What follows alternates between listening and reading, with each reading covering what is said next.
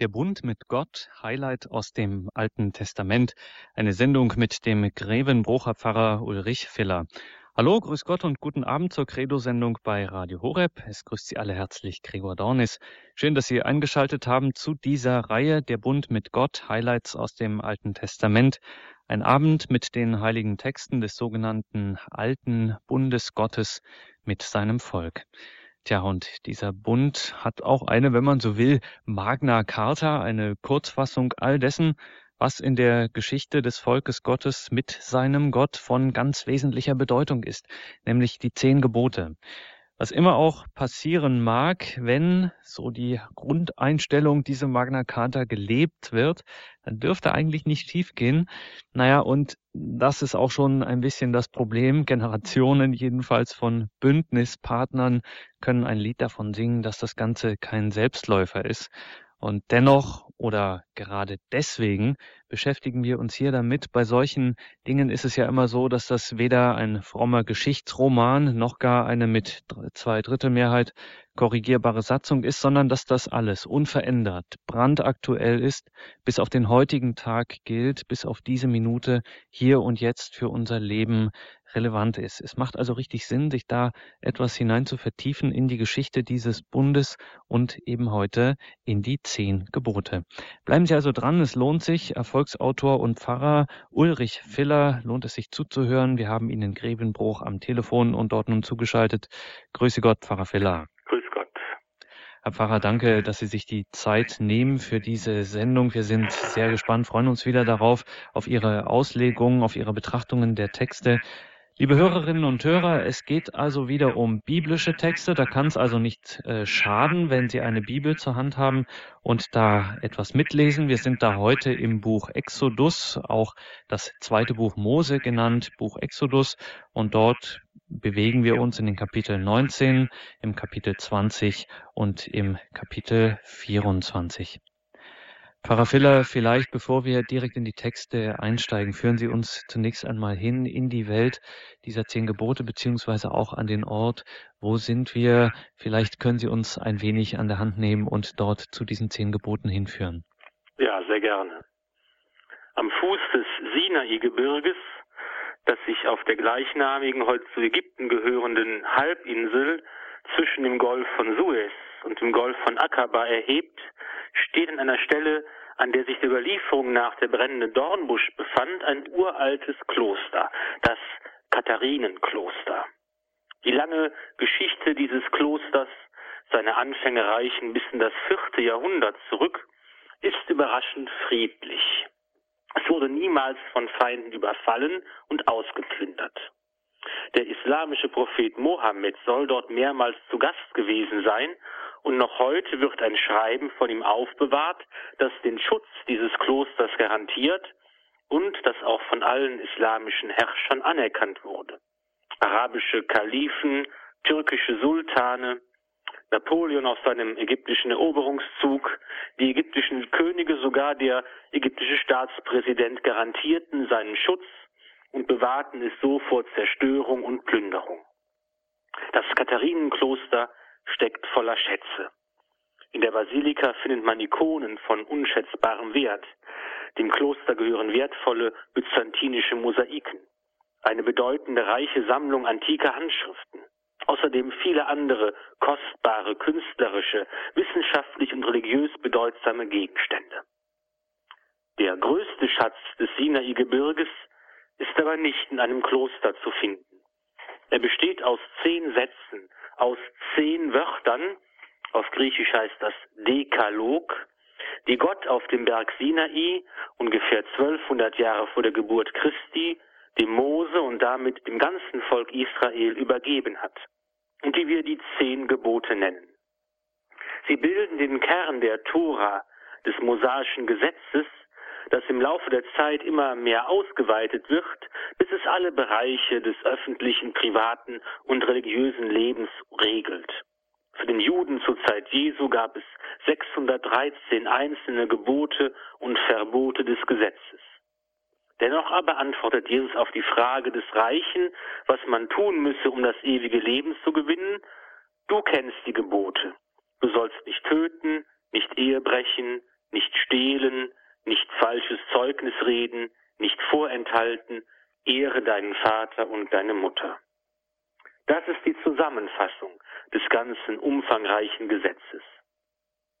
Im neuen Bund wird Jesus Christus dem Gesetz des Mose wieder seinen wirklichen Stellenwert geben und seinen tiefsten Sinn offenbaren. Der Herr sagt ja von sich, dass er nicht gekommen ist, um das Gesetz aufzuheben, sondern um es zu erfüllen. Die Mitte und Zusammenfassung aller Gebote ist das Gebot der Liebe. Du sollst den Herrn, deinen Gott, lieben mit ganzem Herzen, mit ganzer Seele und mit all deinen Gedanken. Das ist das wichtigste und erste Gebot. Ebenso wichtig ist das zweite. Du sollst deinen Nächsten lieben wie dich selbst. Es gehört also zur Nachfolge Christi, dass man die Gebote hält. Sie sind für den Christen nicht abgeschafft. Er ist vielmehr berufen, sie in der Gestalt Christi wiederzufinden. Denn Jesus Christus ist die vollkommene Erfüllung des Gesetzes und aller Gebote. So wird die Ursprungs- und Freiheitsgeschichte des Volkes Israel im alten Bund zum Vorbild für den neuen Bund, der der Menschheit in Jesus Christus angeboten wird. Es geht nicht mehr um den Freiheitskampf eines Volkes, es geht um die Freiheit aller Völker und aller Menschen. Es geht nicht nur um die Befreiung aus der Sklaverei, es geht um die Befreiung vom Tod und von der ewigen Trennung von Gott und damit vom Heil und der Erfüllung des menschlichen Lebens in der Ewigkeit. Es geht nicht nur darum, die Gebote zu halten und moralisch als guter Mensch zu leben. Es geht darum, dass die Gebote den Weg zeigen zu einem Leben in der Gemeinschaft mit Jesus Christus, dem auferstandenen Herrn, der uns durch die Sakramente in seinen Leib, in die Kirche eingliedert und uns immer mehr umgestaltet. Und es geht um die Freiheit, zu der wir berufen sind. Die zehn Gebote wollen uns den Weg zeigen, wie wir in der Freiheit der Kinder Gottes leben können. Sie haben eingeschaltet in der Credo-Sendung bei Radio Horeb zur Reihe Der Bund mit Gott, Highlights aus dem Alten Testament mit Pfarrer Ulrich Filler aus Grevenbruch. Und heute sind wir da im 22. Teil. Es geht um die zehn Gebote. Im dritten Monat nach dem dramatischen Auszug aus Ägypten und der Rettung am Schilfmeer erreicht das Volk Israel unter der Führung des Mose den Gottesberg Sinai, der auch in der Erzählung vom brennenden Dornbusch Horeb genannt wird. Dort offenbart Gott seine Pläne. Er will mit dem Volk Israel, das er in die Freiheit geführt hat, einen Bund schließen. Und so lesen wir im Buch Exodus Kapitel 19 in den Versen 2 bis 8. Sie waren von Rephidim aufgebrochen und kamen in die Wüste Sinai. Sie schlugen in der Wüste das Lager auf, dort lagerte Israel gegenüber dem Berg. Mose stieg zu Gott hinauf. Da rief ihm der Herr vom Berg her zu, Das sollst du dem Haus Jakob sagen und den Israeliten verkünden. Ihr habt gesehen, was ich den Ägyptern angetan habe, wie ich euch auf Adlerflügeln getragen und hierher zu mir gebracht habe. Jetzt aber, wenn ihr auf meine Stimme hört und meinen Bund haltet, werdet ihr unter allen Völkern mein besonderes Eigentum sein. Mir gehört die ganze Erde, ihr aber sollt mir als ein Reich von Priestern und als ein heiliges Volk gehören. Das sind die Worte, die du den Israeliten mitteilen sollst. Mose ging und rief die Ältesten des Volkes zusammen. Er legte ihnen alles vor, was der Herr ihm aufgetragen hatte. Das ganze Volk antwortete einstimmig und erklärte, alles, was der Herr gesagt hat, wollen wir tun. Mose überbrachte dem Herrn die Antwort des Volkes. Buch Exodus Kapitel 19, die Verse 2 bis 8.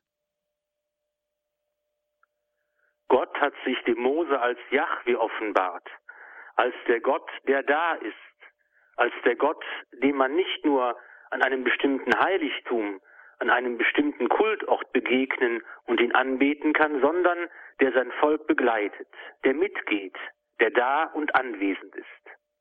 Dieser Gott hat sein Volk aus der ägyptischen Gefangenschaft befreit und nun soll diese Befreiungstat in einem Bundesschluss gipfeln.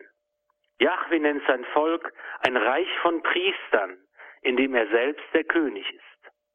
Und so wie der Priester die Aufgabe hat, den Gottesdienst in der rechten Weise zu vollziehen, ist es nun die Aufgabe des ganzen Volkes Israel, stellvertretend für alle anderen Völker und Nationen Yahweh in der richtigen Weise zu dienen.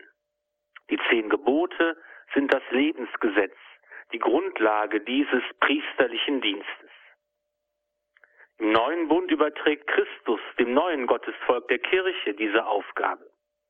Petrus mahnt in seinem ersten Brief, lasst euch als lebendige Steine zu einem geistigen Haus aufbauen, zu einer heiligen Priesterschaft, um durch Jesus Christus geistige Opfer darzubringen, die Gott gefallen. Auch bei der Taufe wird auf diesen Zusammenhang hingewiesen, wenn der Priester bei der Salbung des Täuflings mit dem Krisamöl betet, aufgenommen in das Volk Gottes wirst du nun mit dem heiligen Krisam gesalbt, damit du immer ein Glied Christi bleibst, der Priester, König und Prophet ist in Ewigkeit. Mose stieg vom Berg zum Volk hinunter und ordnete an, das Volk solle sich heilig halten und seine Kleider waschen. Er sagte zum Volk, Haltet euch für den dritten Tag bereit, berührt keine Frau. So steht es im Buch Exodus Kapitel 19, Verse 14 und 15. Nach alttestamentlichem Brauch war eine kultische Reinheit notwendig, wollte man in einer gottesdienstlichen Feier teilnehmen.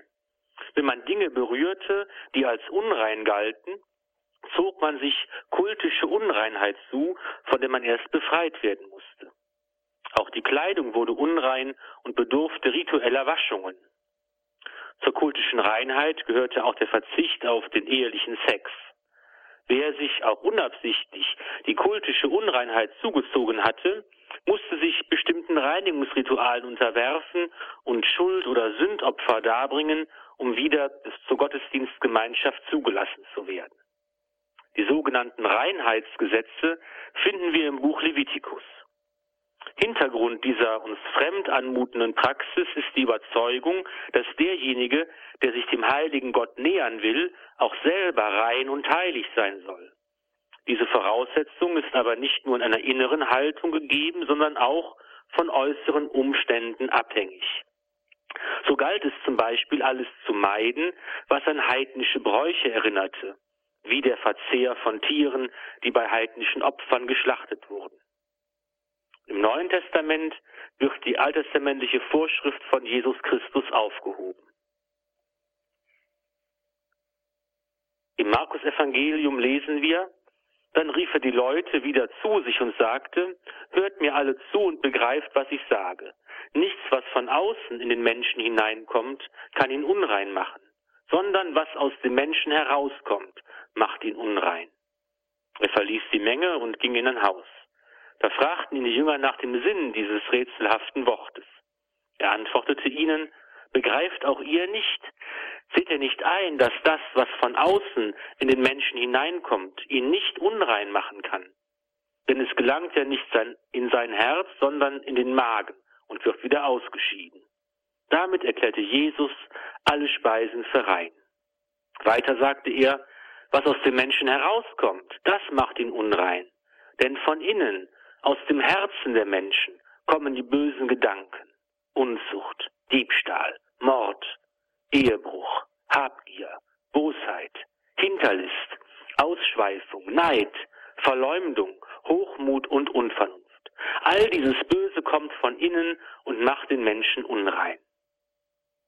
Jesus macht deutlich, die Ursache der Unreinheit liegt im Menschen selbst, in dem, was er denkt und sagt, was er tut. Entsprechend beten wir im Schuldbekenntnis der Messfeier, ich habe gesündigt in Gedanken, Worten und Werken.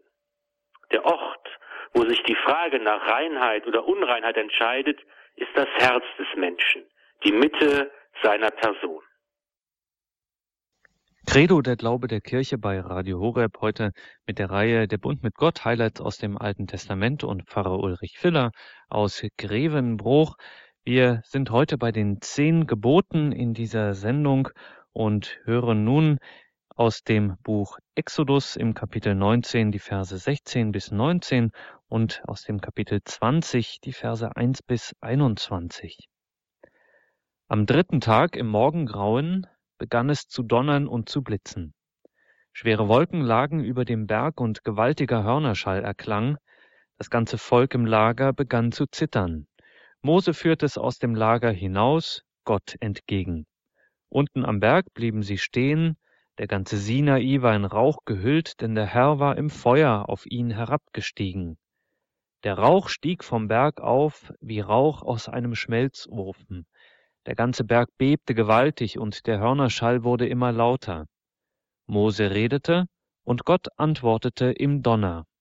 Dann sprach Gott alle diese Worte.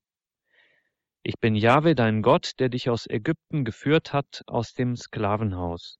Du sollst neben mir keine anderen Götter haben. Du sollst dir kein Gottesbild machen und keine Darstellung von irgendetwas am Himmel droben, auf der Erde unten oder im Wasser unter der Erde. Du sollst dich nicht vor anderen Göttern niederwerfen und dich nicht verpflichten, ihnen zu dienen. Denn ich, der Herr dein Gott, bin ein eifersüchtiger Gott. Bei denen, die mir Feind sind, verfolge ich die Schuld der Väter an den Söhnen, an der dritten und vierten Generation. Bei denen, die mich lieben und auf meine Gebote achten, erweise ich Tausenden meine Huld.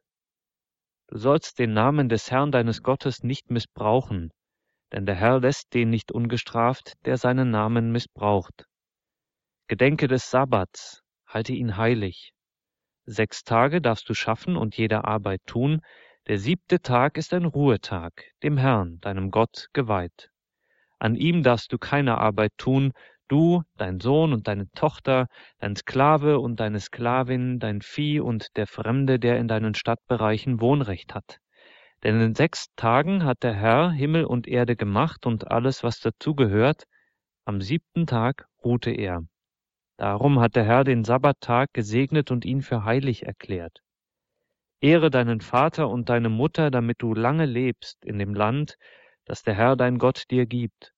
Du sollst nicht morden, du sollst nicht die Ehe brechen, du sollst nicht stehlen, du sollst nicht falsch gegen deinen Nächsten aussagen, du sollst nicht nach dem Haus deines Nächsten verlangen, du sollst nicht nach der Frau deines Nächsten verlangen, nach seinem Sklaven oder seiner Sklavin, seinem Rind oder seinem Esel oder nach irgendetwas, das deinem Nächsten gehört.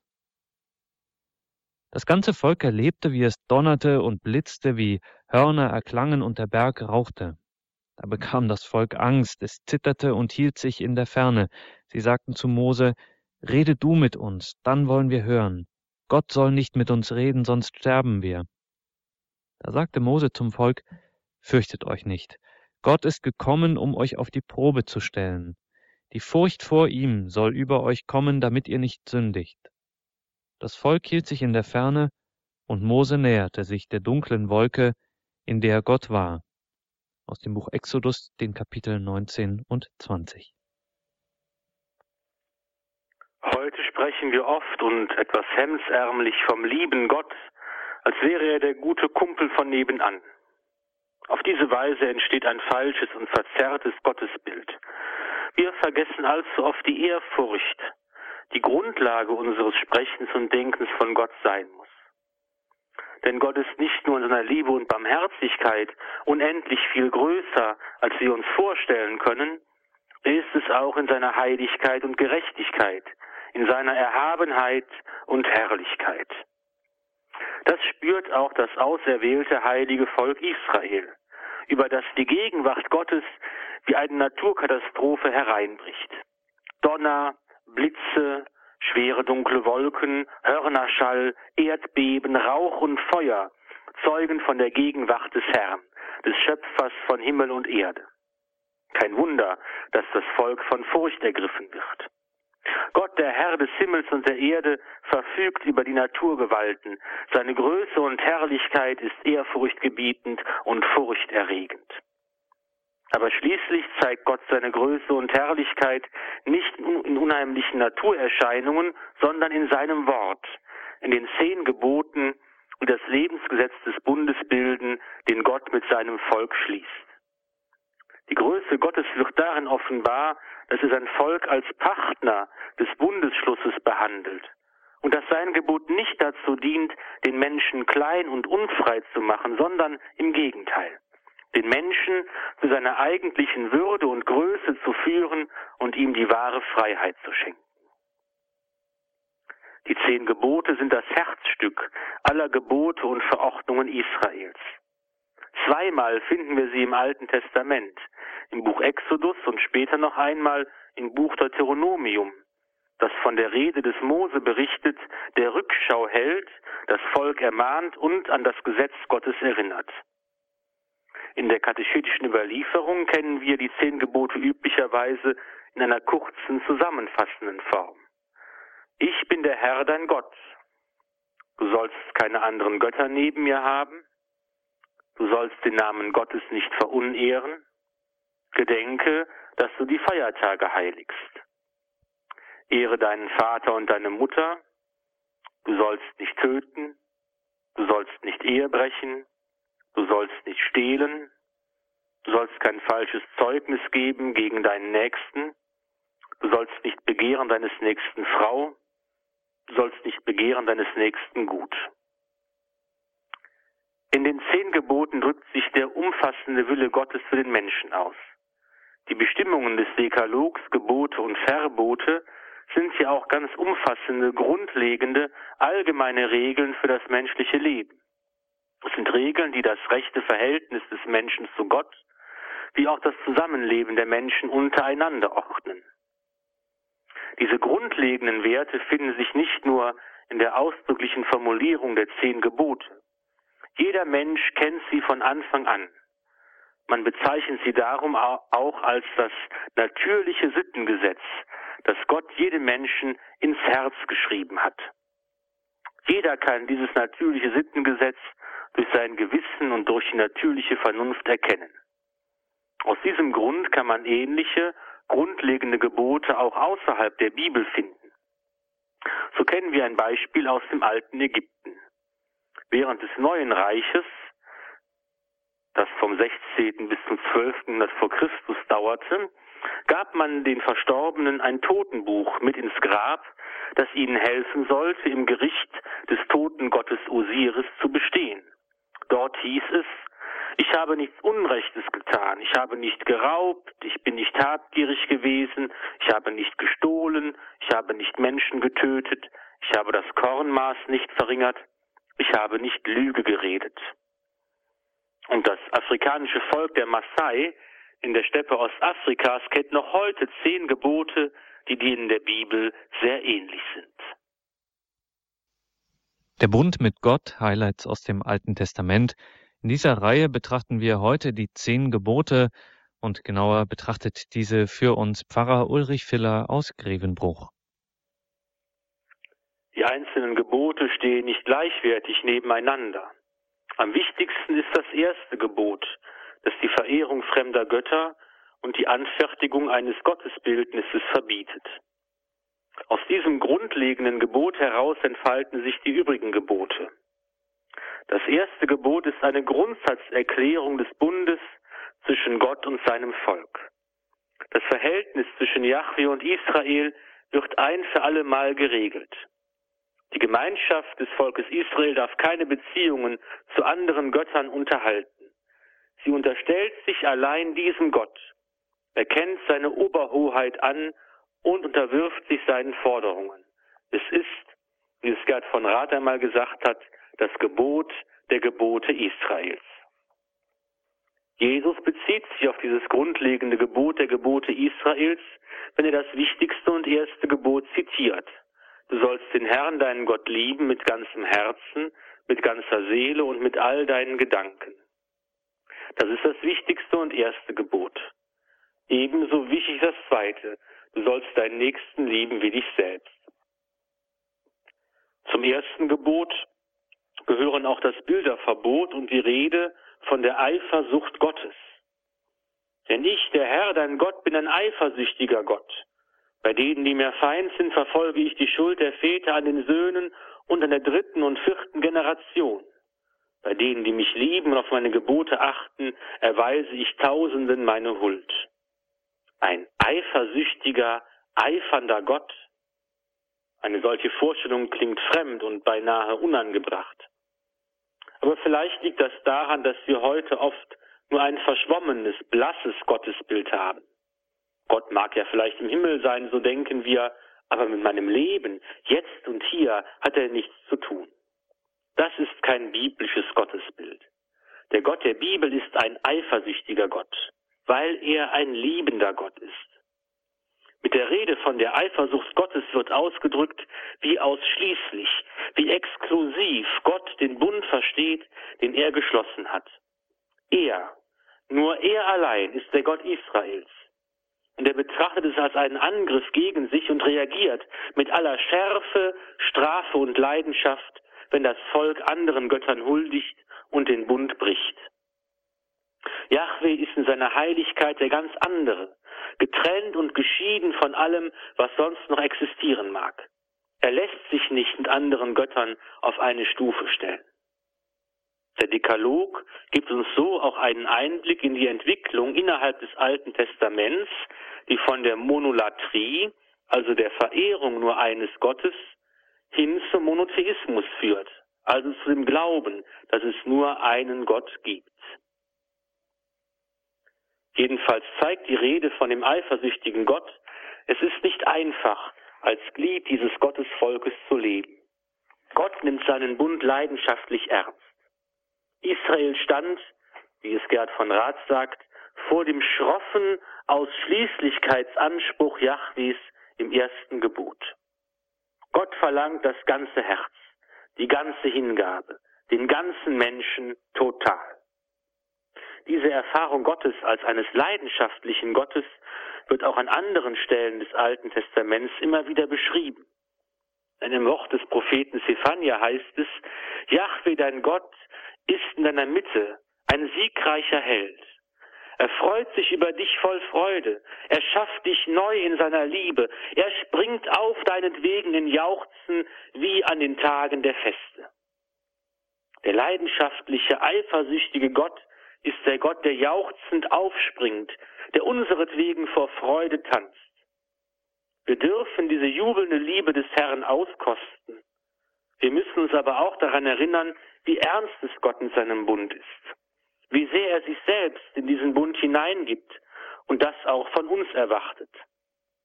Segen und Huld verspricht Gott allen, die seinen Bund halten. Wenn es heißt, bei denen, die mir Feind sind, verfolge ich die Schuld der Väter an den Söhnen und an der dritten und vierten Generation, so müssen wir das Wort die Schuld verfolgen so verstehen, dass es darum geht, einer Sache genau nachzugehen, sie genau zu prüfen.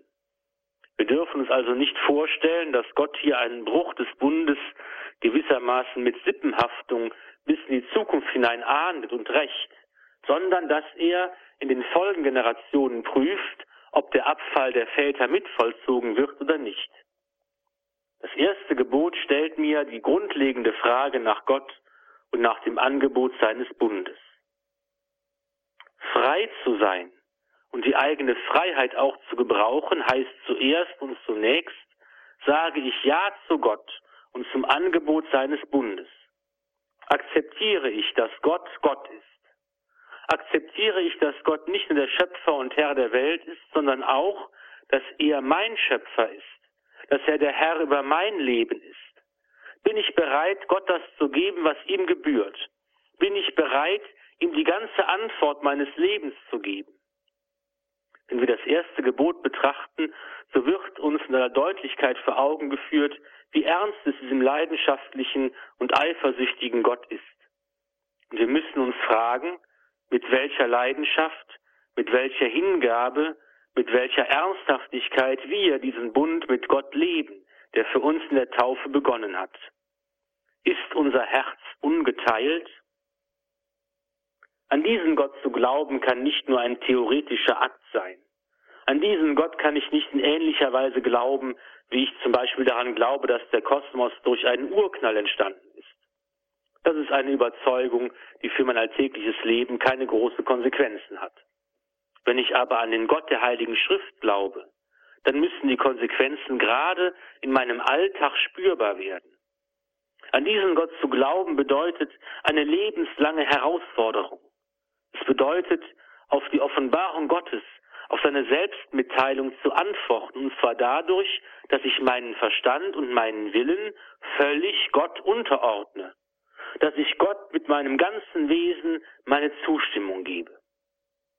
Glauben bedeutet, sich in Freiheit der Offenbarung Gottes zu unterwerfen, weil Gott, der die Wahrheit selbst ist, die Wahrheit des Glaubens verbirgt. Das ist keine einfache Sache. Es wird eine Menge verlangt. Unterordnung, Gehorsam, Unterwerfung, die Bereitschaft vor Gott, dem Absoluten, alles andere zu relativieren. Das ist nicht leicht. Wir wollen lieber eigenständig, selbstständig bleiben, uns selbst entscheiden, was wir glauben und wie wir leben. Das erste Gebot verlangt im Grunde von jedem Einzelnen von uns die Haltung der Ursünde, die Haltung von Adam und Eva abzulegen. Denn unabhängig von Gott zu sein, kein Geschöpf mehr sein zu wollen, aus eigener Macht, selbstherrlich und selbstgenügsam zu existieren, sich selbst das Leben zu geben und auf diese Weise zu werden wie Gott. Darin besteht ja das Wesen der Ursünde. Und das erste Gebot zielt genau darauf ab, den Menschen von dieser falschen Grundhaltung zu bewahren.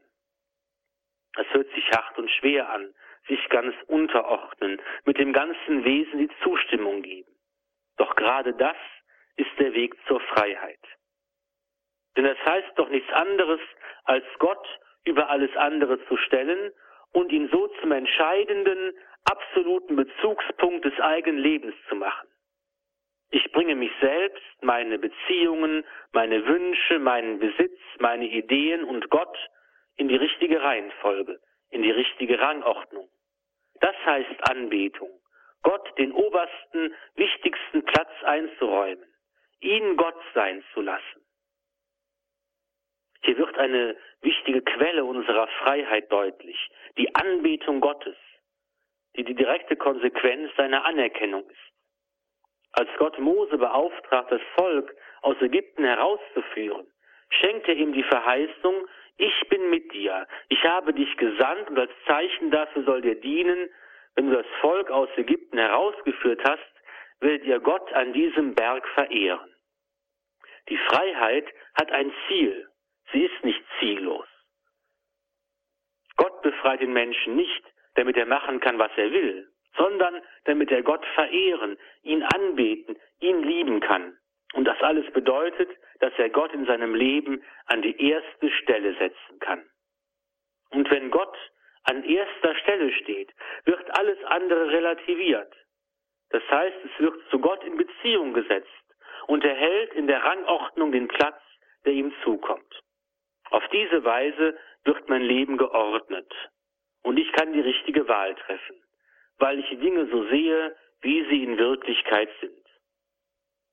Wenn Gott nicht der absolute Bezugspunkt meines Lebens ist und etwas anderes an seine Stelle rückt, Geld vielleicht oder Macht, mein Ego, ein brennender Wunsch oder eine Leidenschaft, dann gerät die Ordnung meines Lebens durcheinander.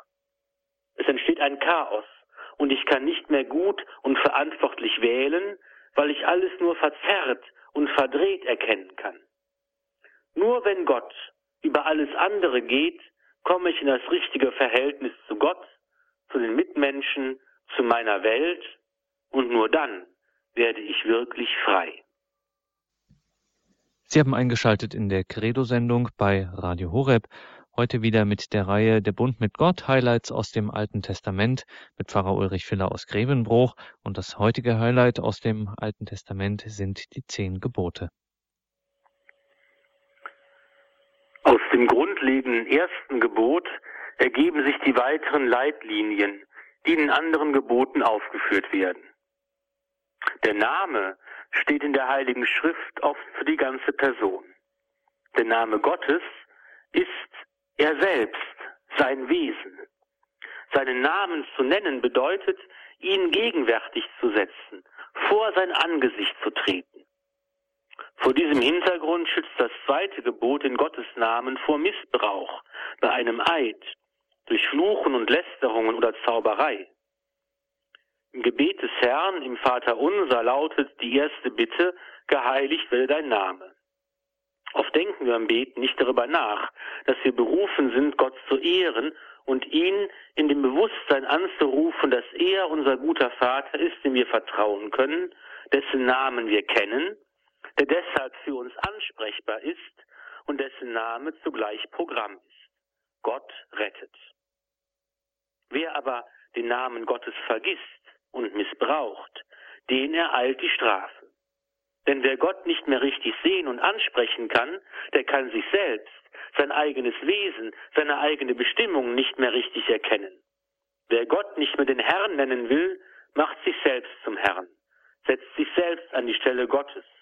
Und das führt letztlich immer in die Katastrophe. Das dritte Gebot bezieht sich auf die Sabbatruhe, auf das Gedenken des Sabbats. Am siebten Tag ruht der Schöpfer des Himmels und der Erde. So soll auch die Zeit des Menschen so unterteilt sein, dass auf sechs Tage der Arbeit ein Tag der Ruhe folgt. Ein Tag, der den Menschen die Freiheit gibt, Gott zu loben. Das dritte Gebot macht so deutlich, dass der Mensch sich nicht durch seine Arbeit, durch seine Leistung definieren kann. Wir alle haben einen unendlichen Wert. Wir sind unendlich kostbar in den Augen Gottes. Von ihm her kommt unser Wert und unsere Würde zu. Nachdem die ersten drei Gebote das Verhältnis des Menschen zu Gott geordnet und die Pflichten des Menschen Gott gegenüber beschrieben haben, werden in den übrigen sieben Geboten die menschlichen Beziehungen untereinander geordnet und die Pflichten gegenüber den Mitmenschen beschrieben. Alle Gebote aber sind zu verstehen als grundlegende Bedingungen der Gemeinschaft mit Gott und dem Nächsten, als Gebote und Weisungen, wie das Leben gelingen kann. Man kann die zehn Gebote auch als Schutzmaßnahmen verstehen. Gott schützt mit den ersten drei Geboten seine Ehre, seinen Namen und seine Zeit. In den übrigen sieben Geboten schützt Gott seine Stellvertreter, unser Leben, unseren Leib, unser Eigentum, unsere Ehre und unser Herz. Eine andere Formulierung sagt, Gott schützt das Leben der Gemeinschaft, das Leben des Einzelnen, die Weitergabe des Lebens und die äußeren und inneren Güter. Die zehn Gebote offenbaren wichtige religiöse und moralische Grundwerte, nämlich den Glauben an Gott, die Ehrfurcht vor Gott, die Verehrung Gottes, die Familie, das Leben, die Liebe und Ehe, das Eigentum, die Wahrheit, die Treue und den sozialen Frieden. Diese Grundwerte sind die tragenden Säulen der Religion und der Moral. Ohne sie gibt es auf Dauer kein sinnvolles Leben für den Einzelnen und die Gemeinschaft. Die zehn Gebote bringen auch heute die Grundpflichten des Menschen gegenüber Gott und dem Nächsten zum Ausdruck. Sie zeigen uns den Weg zum Leben in der Gemeinschaft mit Gott.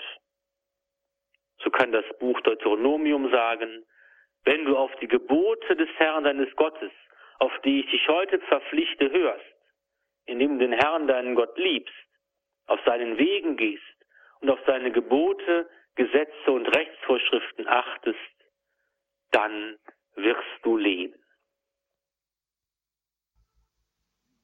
Sie haben eingeschaltet bei Radio Horeb zur Credo-Sendung, heute mit Pfarrer Ulrich Filler aus Grevenbruch und seiner Reihe der Bund mit Gott, Highlights aus dem Alten Testament. Heute geht es um die zehn Gebote. Und wir schauen weiter in das Buch Exodus ins Kapitel 24. Und in den Versen 4 bis 11 steht, Mose schrieb alle Worte des Herrn auf.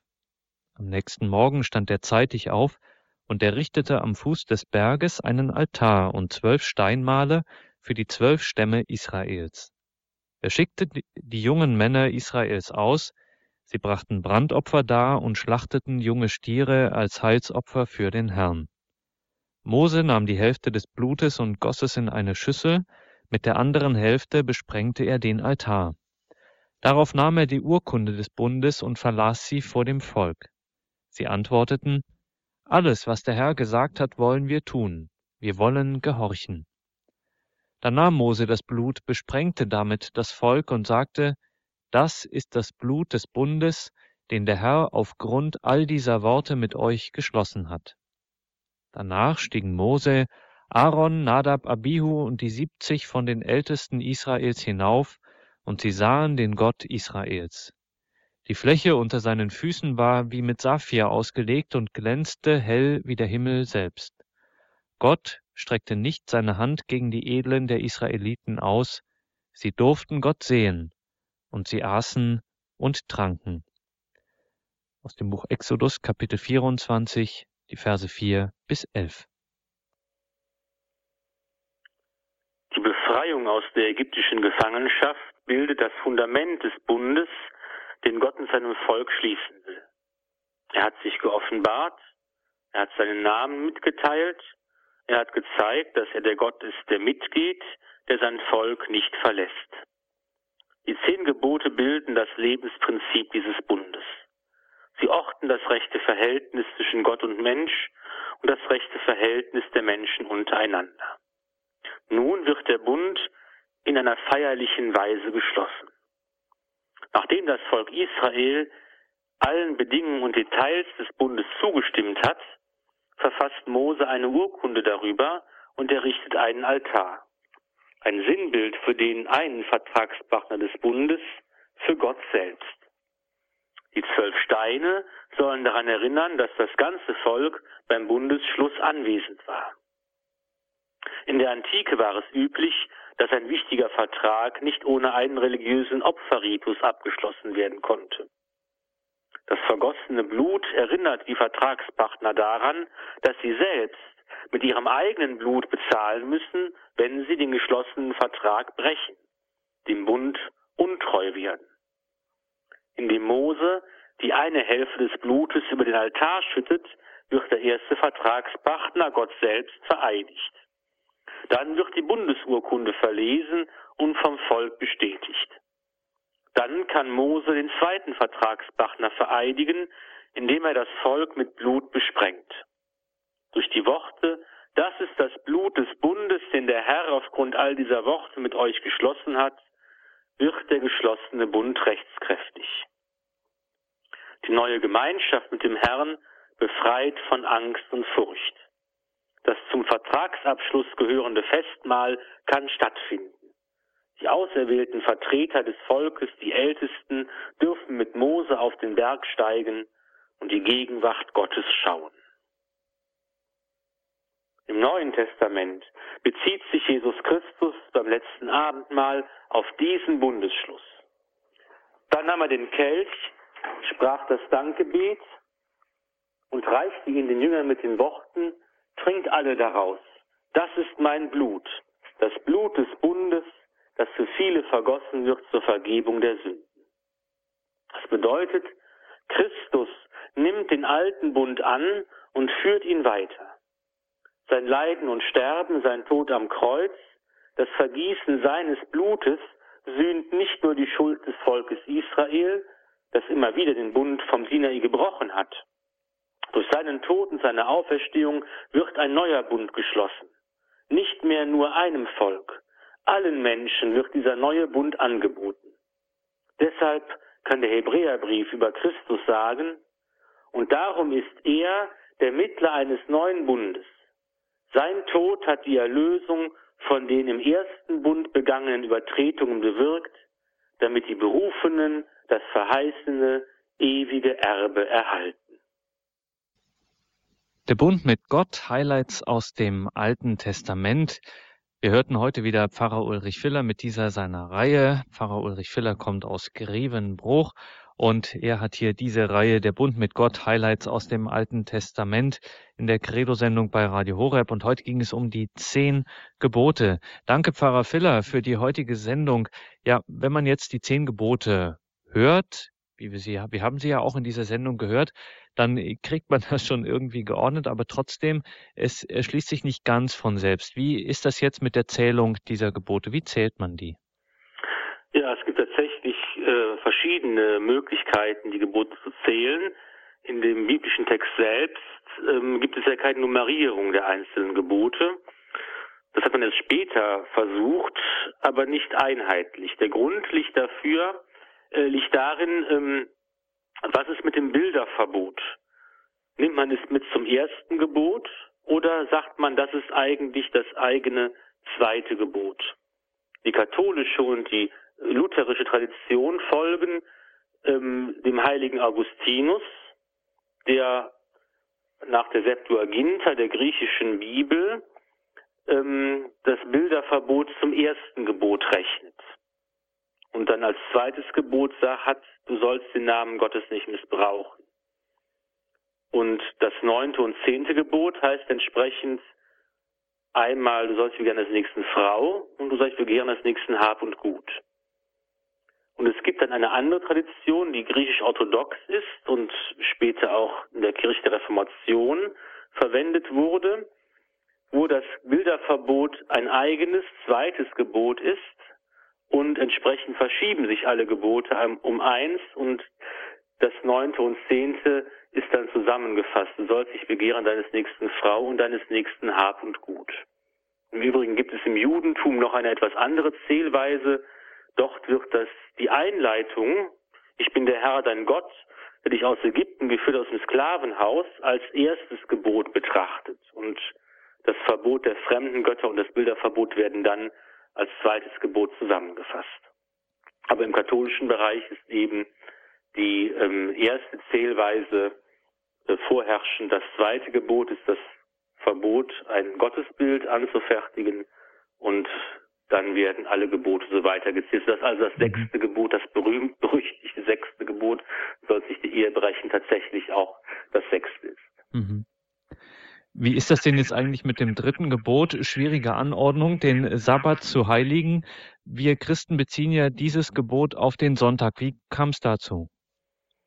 Ja, das ist eine ähm, Verschiebung, die eben darin liegt, dass in der christlichen Welt der Sonntag eigentlich die Funktionen, die mit dem Sabbat verbunden waren, übernommen hat. Und zwar deshalb, weil an dem Sonntag Christus von den Toten auferstanden ist. Am Sonntag war das Pfingstereignis, der Heilige Geist ist herabgekommen. Bereits die Offenbarung des Johannes nennt den Sonntag den Herrentag, an dem sich die christliche Gemeinde um den auferstandenen und erhöhten Herrn Jesus Christus versammelt, wenn sie die heilige Messe feiert. Und die Apostelgeschichte erzählt eben davon, dass die Urgemeinde am Sonntag zusammenkam, das Brot zu brechen, obwohl es damals ja noch ein normaler Werktag war. Erst im dritten Jahrhundert nach Christus wurde der Sonntag zum staatlichen Feiertag. Natürlich ist die Frage, die man stellen kann, darf man denn dieses Gebot so verändern? Hat nicht Jesus selbst gesagt, es soll nicht ein Jota, also der kleinste Buchstabe des griechischen Alphabets, ähm, verändert werden. Und ähm, die Frage ist eigentlich gar nicht so jung, wie man denkt. Es ist eben die Situation in der frühen Kirche, die man sich vorstellen muss, als es Juden gab, die Christen waren, und dann auch immer mehr Heiden gab, die Christen wurden. Dass also die Kirche dann aus zwei Gruppen bestand, aus Judenchristen und Heidenchristen. Und die Frage, sich stellte, müssen denn auch die Heiden, die also vorher keine Juden waren, die jüdischen Gesetze und Gebote halten? Müssen sich zum Beispiel beschneiden lassen wie die Juden? Und in der Apostelgeschichte wird das erzählt, sehr spannend, ein Prozess, wie man eben diese Frage diskutiert hat und schließlich zu dem Ergebnis gekommen ist, die Heidenchristen müssen nicht die jüdischen Gesetze halten. Das ist ein Beispiel, das zeigt, wie die Kirche einfach den Glauben, der ihr geschenkt worden ist, wie sie ihn bewahrt und immer weiter ausfaltet, geführt vom Heiligen Geist, dem Beistand, den Christus seiner Kirche gesandt hat. Und deshalb ist es eben so, dass wir auch, dass es jetzt keine, äh, die nicht verboten ist oder, oder nicht fragwürdig ist, auch zu sagen, hier ist eben das, was im dritten Gebot gemeint ist, heute auf den Sonntag übertragen worden. Wenn wir noch mal ganz kurz zurückschauen könnten auf äh, das Bilderverbot, was ja hatten wir gerade eben besprochen in der Zählung. Manche ziehen es zusammen äh, im ersten Gebot und äh, bei manchen taucht es nochmal speziell als ein eigenes Gebot auf. Jetzt in einer großen christlichen Traditionslinie, also in der katholischen und auch in weiten Teilen äh, in der lutherischen Tradition ist es ja so, das Verbot, sich ein Gottesbild zu machen, das äh, gilt jetzt nicht mehr in diesem strengen Sinn. Wieso eigentlich nicht? Ja, auch das ist äh, eine Geschichte mit äh, vielen Auseinandersetzungen immer wieder. Ähm, hat man sich daran gerieben, dass die Kirche das Bilderverbot nicht übernommen hat vom Judentum, aus dem Grund, weil es nicht um das Bild als solches geht, um die Frage, wie gehe ich damit um? Wie gebrauche und verwende ich Bilder? Und verwechsel ich das Bild nicht mit Gott selbst hinterher?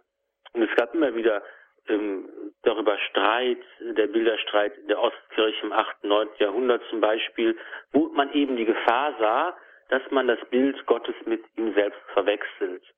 Aber eine gute Antwort darauf heißt, dass uns ja Gott selbst sein Bild gezeigt hat, indem er Mensch geworden ist in Jesus Christus, dass wir also hier ein vollkommenes Abbild Gottes haben, ein Mensch, der zugleich Gott selbst ist, Jesus Christus.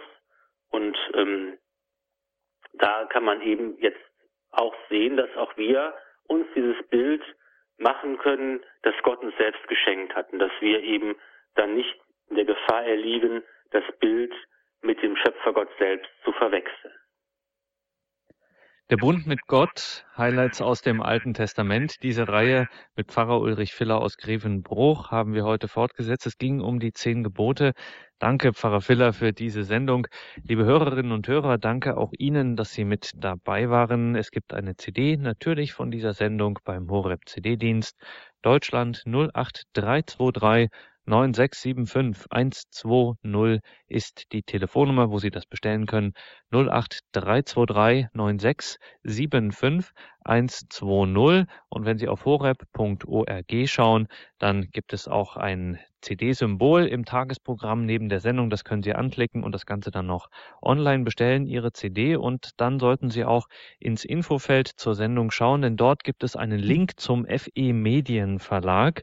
Und dort sind einige sehr erfolgreiche Bücher von Pfarrer Ulrich Filler erschienen, unter anderem auch ein Teil dieser bereits hier bei Radio Horeb gesendeten Vorträge, Sendungen der Bund mit Gott, Highlights aus dem Alten Testament. Das gibt es also auch schon in Buchform beim FE Medienverlag und natürlich auch die erfolgreichen anderen Bücher vom Pfarrer Ulrich Filler, unter anderem Deine Kirche ist ja wohl das letzte, Fragen, Argumente, Standpunkte und auch das Buch Liturgie, das Herz der Kirche. Wollen wir nicht vergessen, dass das einstmal, einstmals Josef Kardinal Ratzinger, der heutige Papst Benedikt, sehr empfohlen hat, vielen jungen Priestern und suchenden Gläubigen, so war er sicher, würde dieses Buch helfen, wieder Zugang zur Liturgie und ihrem rechten Verständnis zu finden.